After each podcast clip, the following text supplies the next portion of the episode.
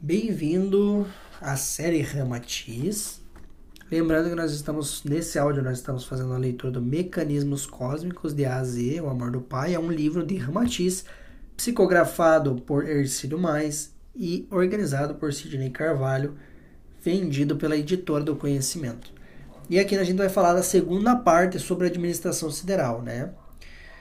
A mais eficiente organização dos homens ainda é uma simples arremedo da mais singela disciplina determinada pela administração sideral dos orbes, sistemas solares e das galáxias do cosmos. Ou seja, a mais eficiente organização do homem, administração e hierarquia de uma organização, ainda é muito pequenininha perto da mais singela disciplina dessa administração sideral. Ou seja, é realmente uma administração inteligentíssima com uma sabedoria muito grande, que sabe o que faz, diz aqui Ramatiz, né? O acaso não existe nas obras criadas por Deus. O aforismo popular de que não cai um fio de cabelo do homem sem que Deus não saiba explica o fato de todos os fenômenos da vida submeterem-se à disciplina das leis inteligentes da criação do universo. Ou seja, não existe acaso, existe uma causa. E aquele ditado que diz: não existe um fio de cabelo que caia que Deus não saiba, é verdade, tá? E tudo que existe, todos os fatos, tá? Tudo submetem-se à disciplina das leis inteligentes criadas por Deus, as leis universais. Ou seja, tudo que acontece acontece dentro dessas leis universais, criadas por essa inteligência, pelo todo, por esse Criador.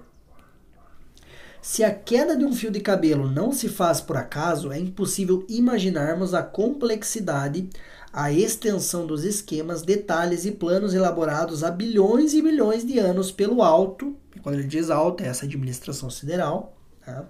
a fim de prever a disciplinar a descida dos instrutores espirituais à Terra no momento exato da necessidade de progresso e redenção dos encarnados. Ou seja, ele está querendo dizer assim: existe aí a gente nem consegue imaginar todos os detalhes, todos os projetos criados em milhões e milhões de anos por essa administração. E aqui ele diz que as descidas dos instrutores espirituais à Terra acontecem no momento exato de quando a Terra mais precisa. Quais são esses instrutores que ele está falando? Jesus Cristo, Buda, Lao Tse, eles descem quando tem que descer, tá? Eles descem quando tem que descer, é o momento, é realmente exato no momento perfeito quando a Terra mais precisa. Foi esse o caso de Jesus, de Buda, em determinadas áreas, de hoje em dia ter alguns seres aqui na Terra presentes fazendo isso que também são partes dos instrutores espirituais da Terra, que são aqueles que vêm trazer a sua sabedoria. O que a gente precisa entender é que existem seres que não precisam mais reencarnar aqui na Terra, mas eles descem, eles fazem essa descida em momentos decisivos para trazer sabedoria, para trazer instruções aos homens, para que os homens evoluam, que foi o caso de Jesus de Buda, tá?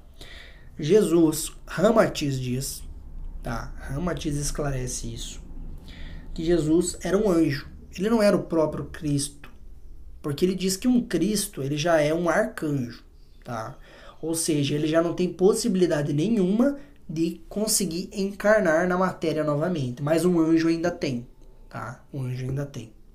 E Jesus fez essa descida vibracional, tá? Que foi muito sofrida, diz Ramatiz, que foi muito sofrida para ele conseguir descer e encarnar novamente na Terra. Foi um sacrifício por amor. Diz que o maior sacrifício que Jesus fez não foi a morte na cruz, porque ele sabia que ele não ia morrer. O maior sacrifício que ele fez foi essa descida. Ou seja, ele saiu das supremo amor né, do paraíso que existe, que é onde os anjos habitam, para poder viver na carne aqui na terra, para poder ajudar mais próximo aí os seres. E que Jesus, Ramatiz diz, não sei o que estou dizendo, tá? Que Jesus, na verdade, não era um Cristo, ele não era o próprio Cristo. Não era o filho de, o filho de Deus, o Cristo, o próprio Deus. Não, ele era um ele era um anjo. E por ser um anjo, ele tinha uma mediunidade aflorada, do qual ele conseguia se conectar com o arcanjo da Terra, que é o Cristo planetário, e com isso ele conseguia transmitir as mensagens para as pessoas aqui, né? Ou seja, ele era um médium, ele era um médium que conseguiu canalizar o Cristo planetário, tá? E ele teve que fazer essa, essa descida vibracional para conseguir encarnar aqui na Terra. Beleza? Então, mais uma vez, não sou eu que estou falando. É o Ramatiz que fala em seus livros, tá? Se forem reclamar com alguém, vão reclamar com ele, não é? não é comigo. Mas que faz muito sentido e que eu realmente fez muito sentido para mim. Quando eu li, quando eu estudei sobre isso, realmente fez muito sentido, tá? Então, até o próximo áudio. Esse foi o áudio, a parte número 2 sobre administração sideral ou administração cósmica.